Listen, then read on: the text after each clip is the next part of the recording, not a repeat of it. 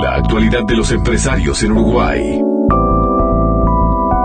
Ya en la misma concepción de entre líneas, cuando empezamos a planificar el programa, hablábamos, teníamos que tener un espacio para hablar con distintos empresarios, para hablar con aquel que es un emprendedor, y vamos y hemos ido descubriendo en el contacto directo con distintas personas este lo que es esa historia de vida detrás del comercio no lo que es el local el emprendedurismo lo que es ponerle todo ese afán y cariño al trabajo que uno hace. A veces el trabajo es una multinacional o una gran empresa, a veces una empresa intermedia o a veces una empresa en donde eh, se arranca casi como una historia familiar. Bueno, el caso de hoy nos resultó súper interesante, ya vamos a estar dándole la bienvenida a Julio Martínez Marín, pero antes les quiero contar que él nació en Cataluña, creció en Denia, en Valencia, es un, dice, nos decía que es un valenciano ferviente, el que lo conoce más estato en realidad, y nos contaba estos datos de él. Eh, él ya en Valencia tuvo una churrería, decía, hacía churros. al Mediterráneo. Claro, y Denia es un puerto muy lindo, lo conozco por fotos porque he visto en los viajeros, Mónica y Alejandro estuvieron mandando desde Denia en algún momento alguna foto en otra etapa de su viaje. Eh, bueno, ahí en Denia o en Valencia tuvo una churrería frente al mar. Hoy tiene 51 años y está en Uruguay instalado. Yo pensé que los churros eran uruguayos.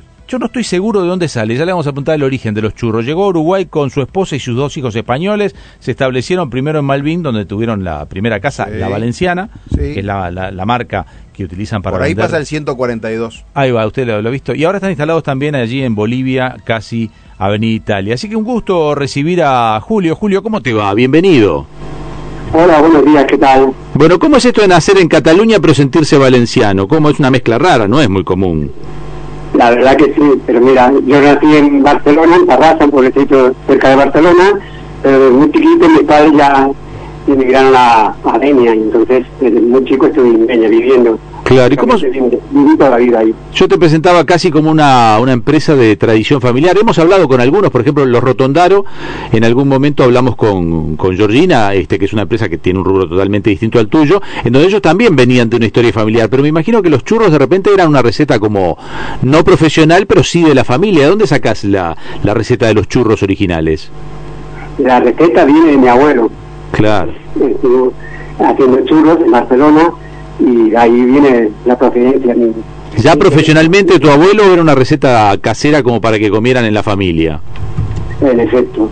No, tenía un pequeño negocio también de churros ahí, pero era muy chiquito, yo me trabajaba los fines de semana y entonces ahí y yo tengo la máquina de él, que tiene como 50 años.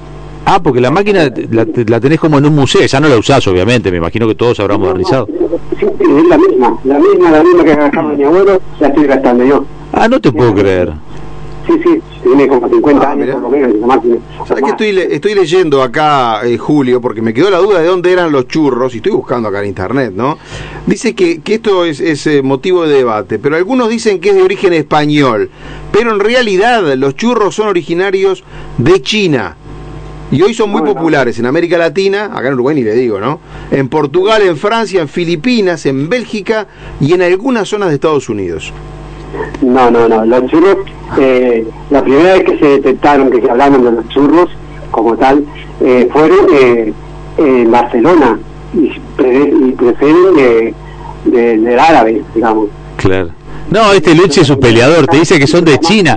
Te dice que son de China los churros, mira vos. Todo de China. No, no, para nada. antes les llamaban a los churros, eran. Eh, ¿Cómo se llamaba? Espera un segundo, que me acuerdo bien. No sé, acá, acá siempre fueron churros. sí. Espera, espera. Frutos del sartén, ahora me acuerdo bien. Frutos del sartén. Ah, claro, claro. Frutas del sartén. Empezaron a ponerle que ponerle el nombre de churros. Julio, eh, ¿cómo, ¿cómo te instalás acá en Uruguay? Eh, ¿Ya cuántos años llevas instalado como comerciante? Porque te viniste con, eh, con familia, pero no, no tengo la edad. ¿Qué edad te viniste desde Valencia? Mañana, justo mañana, hará siete años que estoy acá. Ajá. Y eh, como comerciante llevo seis años. Claro, ¿y cómo fue instalarse en Uruguay para alguien que, que venía de España? Una vez se dice, es más fácil encontrar uruguayos que se van a instalar en el mundo que un español que se viene a instalar acá. Primero, ¿por qué te viniste y, y, cómo fue instalarte como comerciante en Uruguay? Bueno, lo primero que vine acá, como yo siempre digo, es por amor, porque mi señora nos conocimos allí en España y ella quería volver y yo dije, bueno, vamos a, a ver tierras diferentes. Ajá, así que... La culpable es Carolina. Eh, Julio, la, la culpable es Carolina. Siempre hay una mujer, un amor ahí. Allí se cayó la muralla china, ¿sabía, Julio?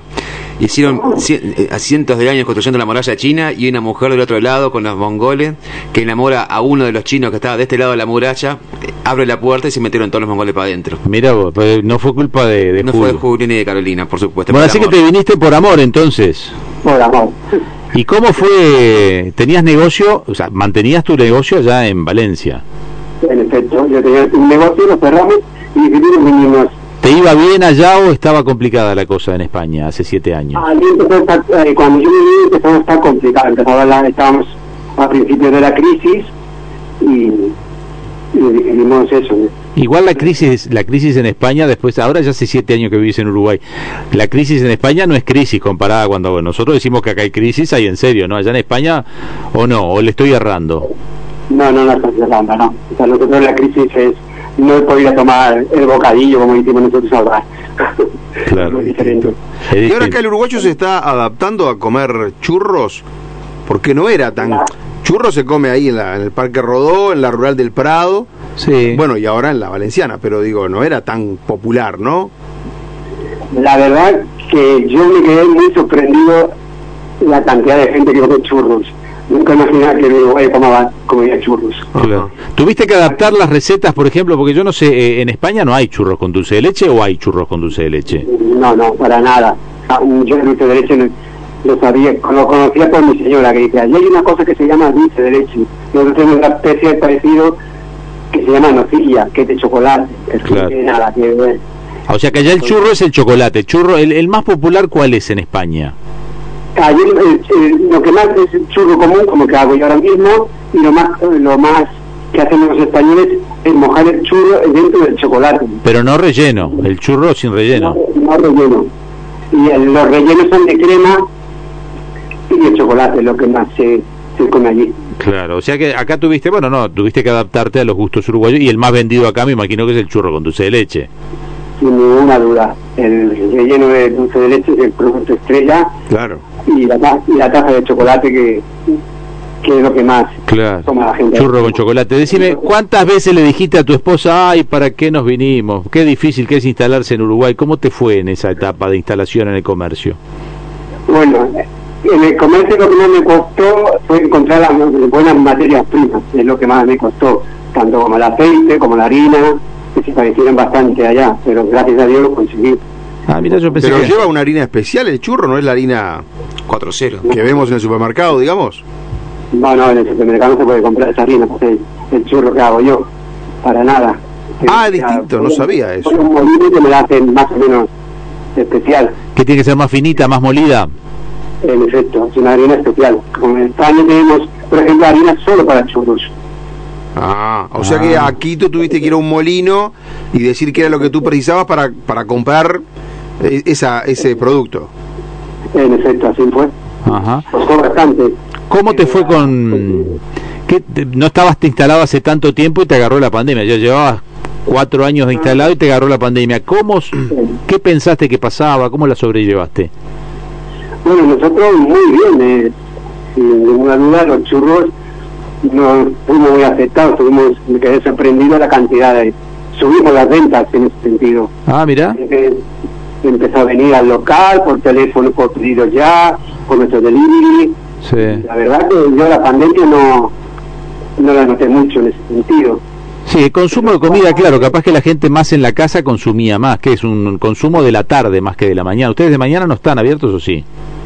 Sí, ahora tenemos el, el- el local de Bolivia, que abrimos por la mañana, desde las 10 de la mañana a, a, a las 6 de la tarde. Ah, mira, o sea que ahí de Bolivia este, sí sacás pedidos, por ejemplo, en la mañana. Pero es más una comida de la tarde, ¿no? Sí, aquí más o menos sí, pero también estoy quedando sorprendido que sobre todo las empresas nos llaman para hacer pedidos para desayunar. Yo pensaba que el Uruguay no tomaba café y veo que sí que toma café, Vea, pensaba que no tomaba churros, que toma churros por la mañana cada vez más.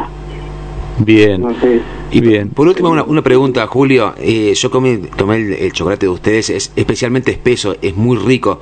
¿Es especialmente espeso para poder mojar el churro o, o posiblemente se toma así en Valencia? nosotros allí en Valencia lo tomamos un poquito más espeso.